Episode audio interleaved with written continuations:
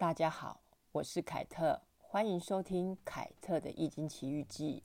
我从花莲回来之后，左边的肩膀就开始隐隐作痛。星期一上班，感觉整个人轻飘飘的，好像浮在半空中一样。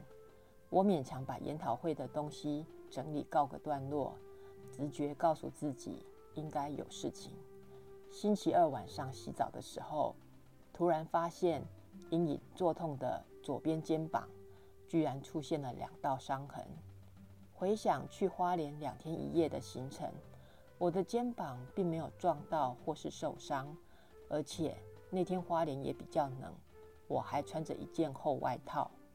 莫名其妙出现的伤痕，让我想到过去帮忙的舞蹈名人，他过世之后，我的手上就出现了一个伤口，然后留下了一个小疤痕。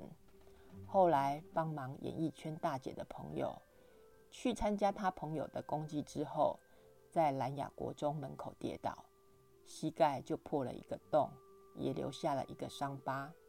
这两个伤疤好像是在纪念这两件事情一样。帮他们两个人的时候，找我帮忙的人，针对这些生死卦，从来没有给我红包过运。这次出现的伤口。让我联想到帮同事看的大故卦里，十一、十二月走到上六爻，过社灭顶，他的家人可能过不了生死关卡。这和我泄露天机可能也有点关系，因为我出发去花莲的同时，他的家人病危，在同一个时间点上，他们也在办理自动出院回家的手续。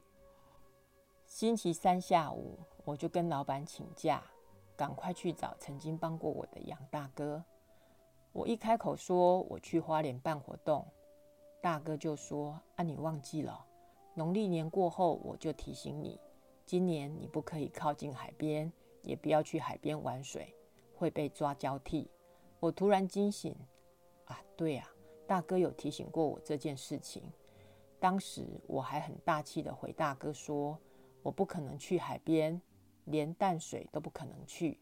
结果为了办这场活动，跑了一趟花莲。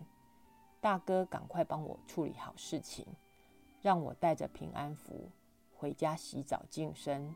星期四，我的朋友阿喜突然传讯息给我，说要送日本毛巾给我，我就顺便跟他说我在饭店遇见了顽皮鬼。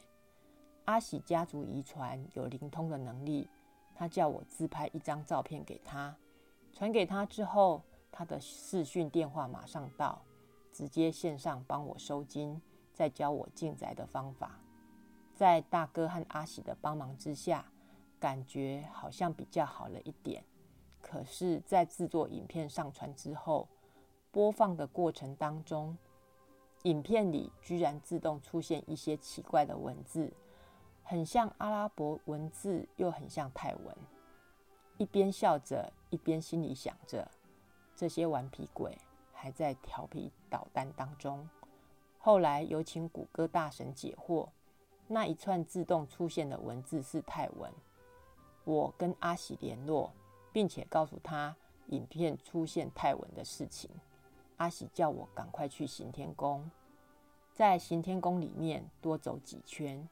隔天下午，我跟老板请假，提早下班，赶快跑去行天宫。心里想，既然到行天宫，就先让师姐收金，再去行天宫里面绕圈圈，排着长长的收金队伍。好不容易轮到我了，我先跟师姐讲，我去花莲遇到怪怪的事情。师姐张大了眼睛看着我，问我有没有跟恩主公。报告这件事情，我说还没有。师姐叫我赶快去跟恩主公报告。报告完毕之后，不用排队，直接去找他。我按照师姐的意思，把相关流程做完。师姐也帮我收了金，然后我就在行天宫里面绕来绕去，也顺便问了恩主公一些事情。综合所有跟恩主公宝贝的结论。一个是我泄露了同事家人的生死天机，我没有跟他们拿红包过运。另一个是真的在花莲那家靠海边的饭店遇见了顽皮鬼。恩主公指示我要把所有的影片下架，Podcast 留着，因为要让大家知道那间饭店的一零零一号房是有问题的。前天我去找医生朋友做皮肤美容的时候，我告诉他这次发生的事情，他跟我说。那家饭店本来就阴气很重，啊，你还住边间，不出事才奇怪呢。而我自己的感觉是，去花莲车票的灵异事件，冥冥中是神佛菩萨在保护我，他们让我晚一点出发，少看了一些海景。虽然是住在边间，边间窗户打开看到的是山是平原。如果住在其他房间，窗户打开看到的就是一片大海。或许当下我要面临的状况会更大。顽皮鬼事件已经是最小最小的伤害。我诚心的感谢上天对我的厚爱，感谢刚失去家人的同事还送我一个红包过运，感谢这么多朋友的帮助。我可以很诚实的说，在台北火车站，车票有问题的时候，我就有心理准备，没有害怕，只是不喜欢衍生而来的不舒服的感觉。反而是在最近发生的一些事情，让我觉得鬼并不可怕。